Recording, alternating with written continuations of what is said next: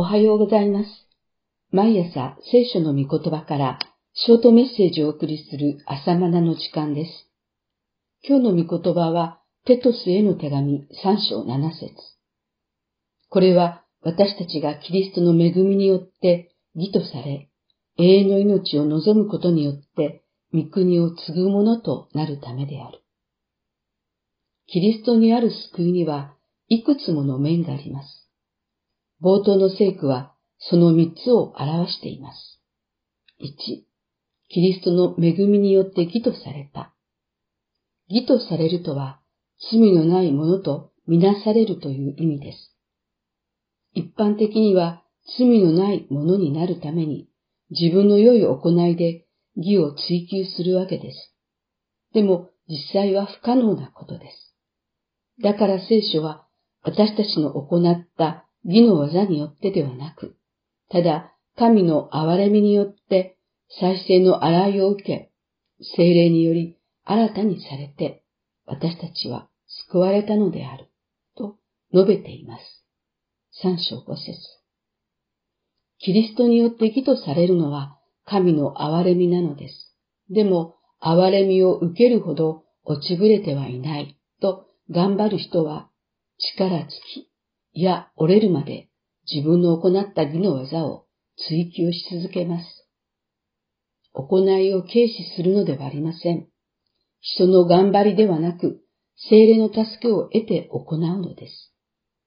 精霊は私たちの救い主イエス・キリストを通して私たちの上に豊かに注がれたからです。三章六節頼るべきは精霊です。精霊が行いの原動力です。義とされることも行いもすべて恵みによるのです。2、永遠の命を与えられた。永遠の命を単に時間的な長さだと勘違いしてはなりません。永遠の命とは死なない命のことです。失敗して凹んでしまいますか？もう死にたいと嘆きますか？それは肉の命で生きているからです。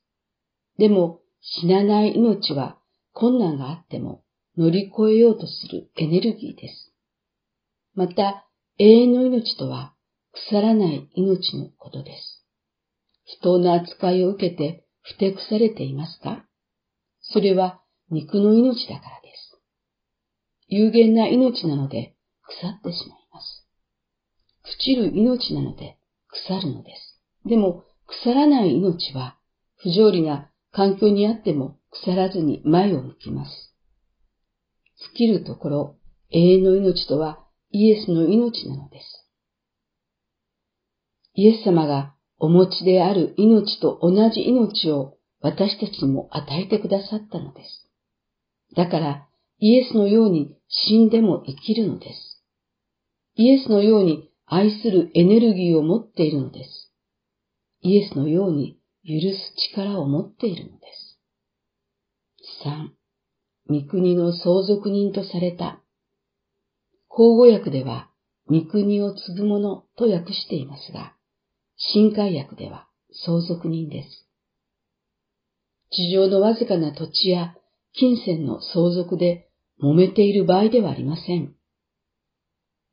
価値が変動してしまう地上の富の相続など小さなことです。